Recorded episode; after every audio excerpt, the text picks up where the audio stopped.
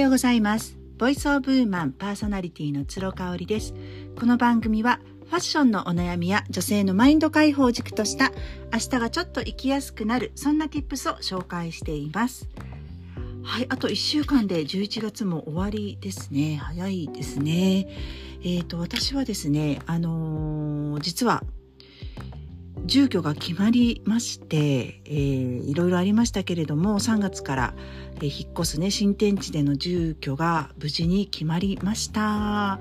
えーと、まだ朝ライブなどでは行っておりませんで、まあ、音声配信を聞いてくださっている本当にあのーえー、ニッチな 方々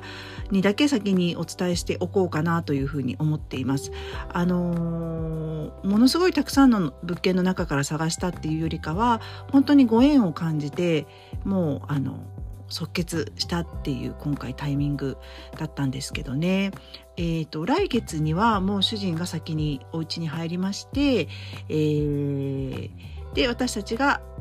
子供たちのね終業式が終わってからあの3月に引っ越しをするっていう段階になってます。それでねすごく主人と今ほっとしたねって話しているのが間取りがもうわかるので、まあ、収納スペース等々も把握ができているというところなんですよね。なので今の神戸のうちからですね何を持って行って何を持っていかないっていうのがあのもうすでに線引きがしやすくなっているっていうとこがねものすごく安心材料になっています。ほとんどね持っていくつもりはなくって例えば壁にかけてあるものとか装飾系のものだからその生活必需品ではない装飾系のものっていうのはほぼほぼ捨てていこうと思っています。例えばライトの、えー、ペンダントヘッドっていうんですかねあのそういったものも全て置いていこうと思っておりますしあとはまカーテンとかもね全然サイズが合わなくなっちゃうんでもうそのままはあの外して処分をしようっていう話になっています。であの海外にね行った時に買い求めたような装飾品の類だったりとかオーダーして買ったようなあのものとかっていうのも全て処分していこうと思ってます。もう基本的にはあの今日から生活するために必要なものだけを持っていこうっていうふうに主人と話しているので、えっ、ー、と、ダイニングテーブルはね、実はうち IKEA のものを使っておりまして、これがもう6年ぐらいなんですよね。なので5、6年経っていて、だいぶ傷がついてしまってます。で子供たちがね、ご飯食べた後に結構こう、汚れた手で、あの、ダイニングの下の部分をね、触ったりとかしてるので、そういうので結構もう汚れが取れない汚れみたいなものもねしつこくあったりしますね。あのあとはこうあの勉強もそこで宿題とかもしているのでそこでついたような汚れとかっていうね文房具からついた汚れっていうのもありますのでねこれはねダイニングは買い替えたいと思ってますでちょこちょこ見に行ってはいるんですけれどもあのもうねめちゃめちゃ高いものとかは私たちいらないんですよね。でインテリアに関しては私本当にあんまり興味がなくって、まあ、本当に使い勝手がよくってその何て言うんだテイストが、えー、バラバラにならなければいいぐらいなそんな感じなのでもう絶対ここのあの例えばカッシーナのソファーじゃないとダメとかねあのこういうダイニングじゃないとダメとかっていうよりかは大きさはこのぐらいで色味がこのぐらい椅子はねあの去年買い替えたばっかりなので椅子だけは持っていこうと思ってるんですよね。であのチェスナッツ色の、えーと、合皮のレザーと、えーチェスナッツのウッドの組み合わせの椅子になっているのでまあそれに合うようなダイニングテーブルがあればいいなと思っています。で予算はね10万から15万ぐらい15万以下ですね。うん、でアウトレットとかで10万以下で素敵なものがあったらもうそれでいいよねっていう話をしています。なのであのそのあたりは予算と色とあとは大きさもうこれを優先順位にしたいと思っているのでもうブランドはどこでもいいという感じですね。で、えーと、実はあのそのライトヘッドっていうんですかね。あの照明をあの主人が来月から住みますんでね。それはね優先してあの探したいっていうのを言ってたんですよ。まあ、ないと本当にあの裸電球みたいな感じで過ごすことになるので。で、それはね、実は近所の、あの、家具屋さんというか、そういう雑貨屋さんですごくいいのを見つけたんですね。一枚板のヘッドがこう、あの、電球の上についたものになってましてまたあの写真撮ってインスタグラムに載せますねインスタグラムのストーリーズとかに載せたいと思うんですけれどもあのこれはね主人とお店入ってパッと見て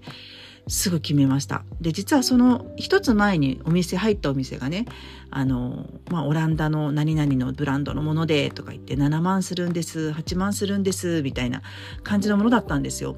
でも私的にはなんかそこまで払って、すごく欲しいものって別にライトでないんだよね。うん、それよりかはなんかこう私と主人があってなるようなものがいいなと思っててで次に入ったお店で結局それはね3万弱ぐらいだったと思うんですけど全部全部入れてね。あのあこれいいねなかなかないねって。で3万なんだけど別に10万にも見えるしうん、かといって別に全然興味がない人には1万にも見えるしみたいな。なんかねその塩梅がすごく良かった私たち的にはなんか見てすぐ分かるブランドものっていう感じではなくって温かみがあって、まあ、あのウッドのね木が入っているあのペンダンライトヘッドってすごく珍しいですよね。でその下に、えーと、ペンダントヘッドがライトがついてるっていう感じになるんでねちょっと何て説明していいかわからないんですけどあのこれで OK と。なので、あとはもうとりあえず主人があの住むためにね、必要なのが、えー、子供用のベッドあのを新しくしようと思ってて、まあ、主人がそこできっと寝ると思うので子供用のベッドとあとは、えー、ダイニングそしてあと、えー、リビングのカーテンですねやっぱ外が見えてしまうんでねあのカーテンをとりあえず、えーとこの1ヶ月弱ぐらいであの見つけようっていうふうに話をしているところです。で服の服の断捨離についてね今日はお話をしたいなと思ってるんですけどあの実はせっせとね服の断捨離もしておりましてただやっぱりね増えても来ちゃうんですよね PR でいただいたりとか自分であいいなと思ってついついポチッとしてしまうものがあったりとかして総量は変わらないんですけれどもあの私がねこう断捨離する基準みたいなね今回ものをお伝えしたいと思っています。でまずですね、まあ、サイズが合わないものはもうあのどんどんどんどん手放してます。特にデニムですね。デニムはやっぱりサイズが合わないとてきめんに苦しいし、あの